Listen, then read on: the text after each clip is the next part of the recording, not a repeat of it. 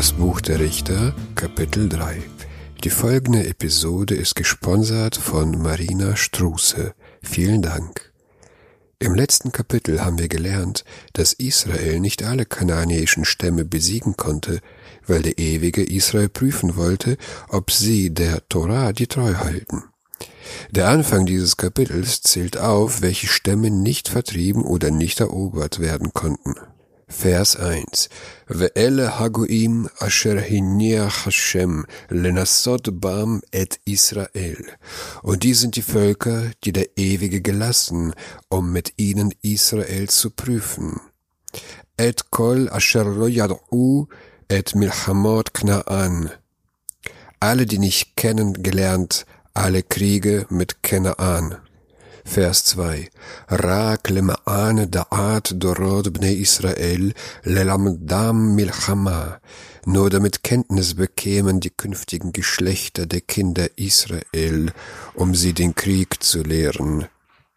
Rak asher lefanim lo yida'um, nur die, die sie nicht vor dem kennengelernt.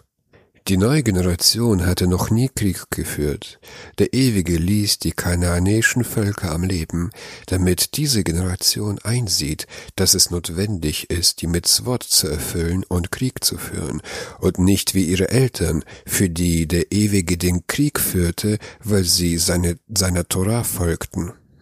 Vers 3 חמשת צרני פלישתים, וכל הכנעני, והצידוני, והחיבי יושב הר הלבנון. Die fünf Fürsten der Plishtim und den ganzen Knaani und den Zidoni und den Chivi, der auf dem Berge Libanon wohnt. Maer Baal Hermon Ad Lavo Hamat. Von dem Gebirge Baal Hermon bis Hamat. Diese fünf Fürsten der Philister beziehen sich auf die fünf Städte Ashdod, Gaza, Gad, Ashkelon und Ekron. Im ersten Kapitel haben wir gelesen, dass Jehuda Gaza, Ashkelon und Ekron erobert hat. Doch hier wird berichtet, dass die Philister in diesen Städten wohnten. Ralbak und Radak erklären das mit einer zeitlichen Lücke, von der hier nicht berichtet wird. Die Philister waren ein nicht-semitisches Seevolk. Nach Jeremiahu 47,4 kam die Philister aus Kreta. Die Philister verheerten im 12. Jahrhundert vor der Zeitrechnung die Levante und griffen Ägypten an. Ramses III. konnte sie nur mit sehr viel Mühe aus Ägypten vertreiben. Danach setzten sie sich an der Küste der Levante nieder und bildeten den Fünf-Städte-Bund. Die Philister waren die größte Bedrohung für die Israeliten, wie wir es bald erfahren werden. Vers 4 ויהיו לנסות בם את ישראל, לדעת הישמעו את מצוות השם אשר ציווה את אבותם ביד משה und sie dienten dazu, mit ihnen Israel zu prüfen, zu erkennen, ob sie gehorchen würden den Geboten des Ewigen, die er ihren Vätern durch Mosche geboten. Wiederholt wird hier gesagt, dass der Ewige die Völker nicht vertrieb, um Israel zu prüfen, ob sie sich an die Torah hielten, obwohl sie unter den Götzendienern lebten. Vers 5. Uvne Israel yashvu bekerev haknaani, hachiti vehaemori, haprisi vehahivi vehajevusi. Also wohnten die Kinder Israel inmitten des Knani, des Chiti, des Emuri und des Peresi und Chivi und Jebusi. Ich werde nicht auf die einzelnen Völker eingehen, sonst dauert diese Episode mehrere Stunden. Vers 6. ויקחו את בנותיהם להם לנשים, ואת בנותיהם נתנו לבניהם, ויעבדו את אלוהיהם. Und nahmen deren Töchter sich zu Frauen, und ihre Töchter, ihre Töchter gaben sie deren Söhnen und dienten ihren Göttern. Israel bestand die Prüfung nicht. Sie mischten sich mit den Götzendienern, heirateten untereinander und dienten den Götzen. Vers 7. Vayasuv ne Israel et hara'a beinei Hashem, vayishkechu et Hashem Elokehem, vayavdu et habealim ve'ed ha'asherot. Und die Kinder Israel taten das Böse in den Augen des Ewigen und vergaßen den Ewigen ihren Gott und dienten den Baalim und den Ascherot. Nun beginnt die Erzählung über die Richter. In diesem nächsten Vers liegt noch einmal die Zusammenfassung aller vorherigen Ereignisse, um uns auf den Stand der Dinge zu bringen, warum es nötig war, dass der ewige Richter schickt. Die Israeliten haben sich sehr versündigt, den Ewigen vergessen und Götzen gedient. Vers 8. Vaychar af Hashem Israel, vayimkerem beyat kushan rish'atayim melech Aram Naharaim. Da erglühte der Zorn des Ewigen über Israel, und er lieferte sie in die Hand des Kushan Rishataim, Königs vom Aram Naharaim. Avduvne Israel et Kushan Rishataim Shmonesh Shanim. Und es dienten die Kinder Israel dem Kushan Rishataim acht Jahre. Der Ewige war zornig auf Israel und gab sie in die Hand der Feinde, die Israel unterdrückten. Aram Naharaim befindet sich in Syrien. Wer dieser Kushan ist, ist völlig unbekannt. Er führt einen witzigen Namen. Rishataim heißt der doppelt Böse. Vers 9. ויזעקו בני ישראל אל השם, ויקם השם מושיע לבני ישראל ויושיעם. Und die Kinder Israel schrien zum Ewigen, und der Ewige ließ aufstehen einen Retter, den Kinder Israel, und er rettete sie. Et Otniel ben Knas, Achi Chalev Hakaton Mimenu, den Otniel, Sohn Kenas, den Bruder Kalebs, den Jüngeren. Israel sah keinen Weg aus der Unterdrückung. Sie wandten ihre Gebete an den Ewigen, und er erhörte sie. Er sandte den Othniel, den Bruder Kalebs, den wir bereits kennenlernten. Vers 10. Vatehi Allah Fruach Hashem, vaishpot et Israel, vayetzela milhamma, vayetan Hashem beyado et kushan rishatai melech aram. Und über ihn kam der Geist des Ewigen, und er richtete Israel und zog aus den Streit. Und der Ewige gab in seine Hand den Kushan-Rishataim, König von Aram. Vata as yado al Kushan-Rishataim, und siegreich war seine Hand über Kushan-Rishataim. Was ist der Geist des Ewigen, der auf Othniel kam? Der Targum versteht es als Geist der Prophetie. Radak versteht den Geist als Kraft und Stärke. Der Ewige entfernte die Verzweiflung und die Angst aus seinem Herzen. Er fasste Kraft und Mut, gegen Kushan zu kämpfen. Vers 11. Vatishkod haaretz arbaim shana, vayamad Otniel ben Knas. Und das Land war ruhig vierzig Jahre, da starb Othniel, Sohn Kenas. Durch den Erfolg im Krieg hatte das Land Ruhe für vierzig Jahre, das heißt die Israeliten lebten vierzig Jahre lang ohne Krieg. Othniel gilt als zweiter Richter und Joshua als erster. Vers 12. Vaisifu bnei Israel asod hara'a bene Hashem und die Kinder Israel fuhren fort zu tun das Böse in den Augen des Ewigen. ויחזק Hashem et Eglon melech Moav al Israel, al ki asu et hara'a be'enei Hashem. Und der Ewige machte den Eglon, König von Moab, stark über Israel, weil sie das Böse getan in den Augen des Ewigen. Nach dem Tode von Othniel fiel Israel wieder zurück zum Götzendienst, und der Ewige strafte es erneut, indem er Eglon Stärke gab. Eglon war ein schwacher König, doch um Israel zu strafen, gab er ihm Stärke. Vers 13. Vayeesov elav et bnei Ammon ve Amalek, vayelech vayach et Israel, vayershu et ir hat marim. Und er versammelte zu sich die Söhne Ammon und Amalek und ging und schlug Israel und sie nahmen die Palmenstadt ein. Wir haben schon im Vers 16 des ersten Kapitels erwähnt, dass die Palmenstadt Jericho ist. Das ist auch die erste Stadt, die Israel bei der Landnahme eroberte. Ihre Siege werden jetzt rückgängig gemacht. Vers 14. ויעבדו בני ישראל את עגלון מלך מואב שמונה עשרה שנה. Und die Kinder Israel dienten dem Eglon, König von Moab, 18 Jahre. 18 Jahre lang unterdrückte Eglon die Israeliten durch Frontarbeit. Vers 15. Vaizaku vne Israel el Hashem, vaikem Hashem lahem Moshia, et Ehud, ben Gera, ben Hayemini, ish iter yad Yemino. Und die Kinder Israel schrien zum Ewigen, und der Ewige ließ ihnen aufstehen einen Retter, den Ehud, Sohn Gera, einen Benjaminiter, einen Mann Linkshänder, וישלחו בני ישראל בידו מנחה לעגלון מלך מואב. Und die Kinder Israel sandten durch ihn ein Geschenk an Eglon, König von Moab. Wiederum sah Israel keinen Ausweg aus der Unterdrückung, und sie beteten zum Ewigen, dass er sie aus der Hand von Eglon befreien möge. Der Ewige schickte einen neuen Richter aus dem Stamm Benjamin, Ehud. Ehud war ein Linkshänder. Das ist eine ironische Bemerkung. Ehud ist aus dem Stamm Benjamin, und Benjamin bedeutet wörtlich der Sohn meiner rechten Hand. Die rechte Hand ist im Tanach ein Symbol für Stärke, Ehuds starke Hand ist aber die linke.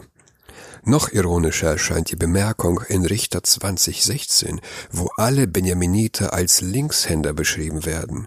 Ein Linkshänder hatte gegenüber einem Rechtshänder im Kampf einen Vorteil.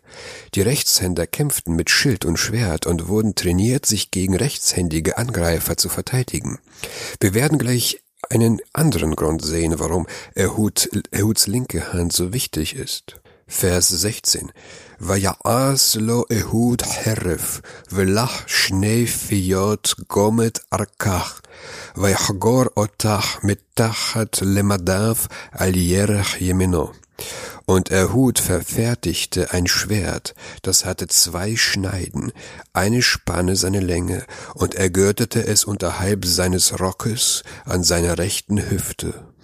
Erhud machte sich ein zweischneidiges Kursschwert und versteckte es unter seiner Kleidung an der rechten Seite, so dass er es mit seiner linken Hand schnell zücken konnte. Warum ist die Erwähnung einer zweischneidigen Klinge hier wichtig? Die Schwerter der damaligen Zeit sahen aus wie Sensen, waren groß und hatten nur eine Klinge.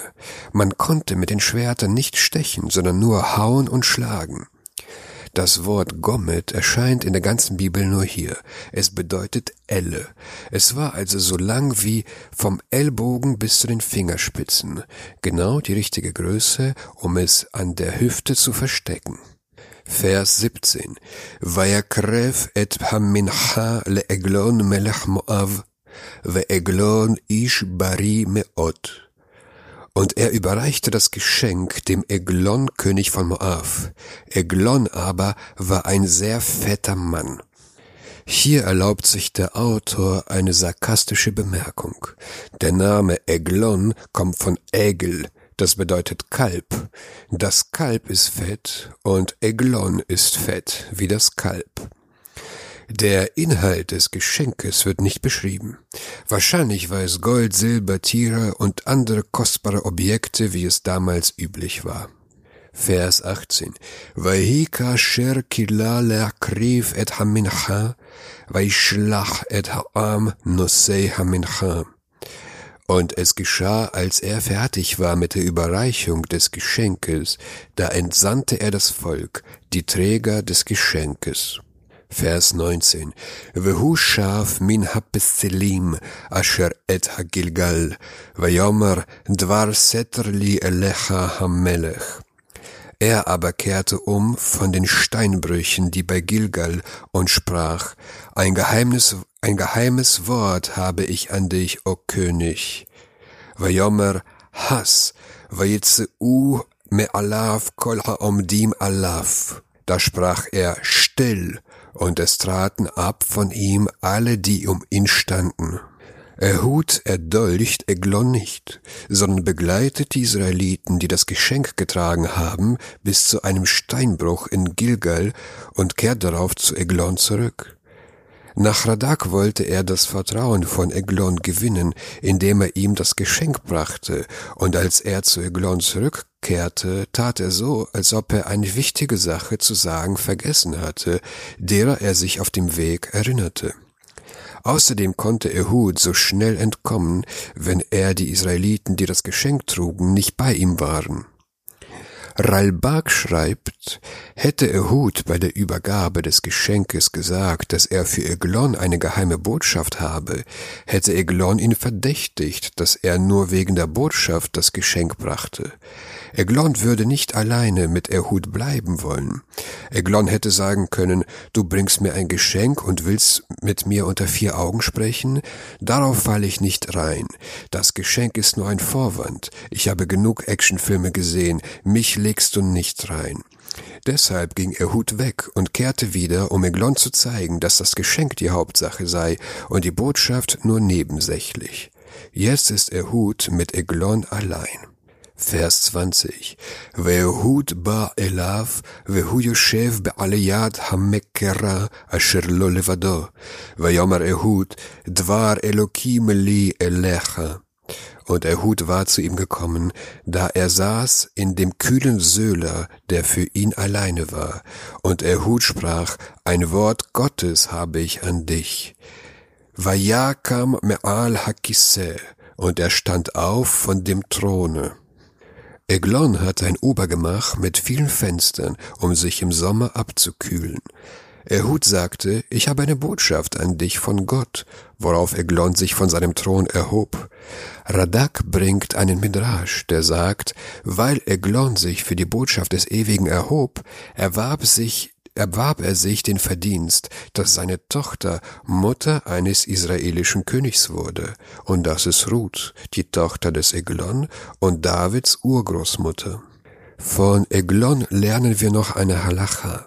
Wenn schon Eglon, der ein Nichtjude war, für ein Gotteswort aufstand, um wie viel mehr müssen wir dafür aufstehen?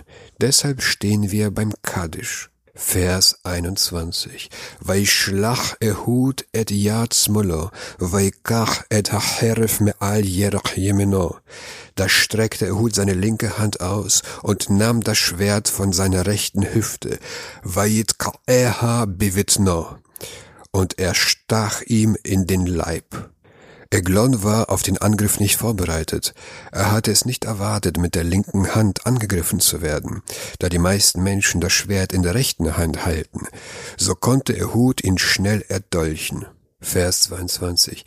Vayevogam hanitzav achar halahav, vayizgora helev bead halahav, kilosh halav hachelev bivitno, vayetze haparshedona und hinein drang sogar der Stiel nach der Klinge, und das Fett schloss sich um die Klinge, denn er zog das Schwert nicht aus seinem Leibe, und es fuhr bis in den Mastdarm. Wir haben schon gelesen, dass Eglon sehr beleibt war. Als Ehud das Schwert in seinen Leib stieß, ging auch der Griff hinein, und das Fett schloss sich, so dass das Schwert in seinem Körper verschwand und Ehud es nicht rausziehen konnte. Vielleicht wollte Ehud es nicht rausziehen, um beim Verlassen nicht aufzufallen durch das Blut, das an ihm haftete. Vers 23 ויצא אהוד המסדרון, ויסגור דלתות העלייה בעדו ונעל. Und Ehud ging hinaus nach dem Säulengange und verschloss die Tür des Söhlers vor ihm und verriegelte. Vers 24. Vehuyatsa, ve'avadav ba ve'ir'u ve'hine dal tod ha'aliyane olot, ve'imru ach messich hu et raglav ba'hadar ha'mekera. Eben war er hinausgegangen, da kamen seine Diener und sahen, siehe da, die Türen des Söhlers verriegelt. Da sprachen sie, gewiss tut er seine Notdurft in dem kühlen Zimmer. Die Wachen ahnen nichts. Sie denken, dass Eglon ein großes Geschäft macht. Deshalb habe er die Türen verschlossen. Der Tanach benutzt einen Euphemismus, um den Toilettengang zu umschreiben. Hier heißt es wörtlich, seine Füße bedecken. Nach Ralbak bedeckt man die Füße bzw. die Beine, um nicht nackt gesehen zu werden. Es gibt hier noch eine andere Anspielung auf Vers 22, die ich hier nicht erläutern will.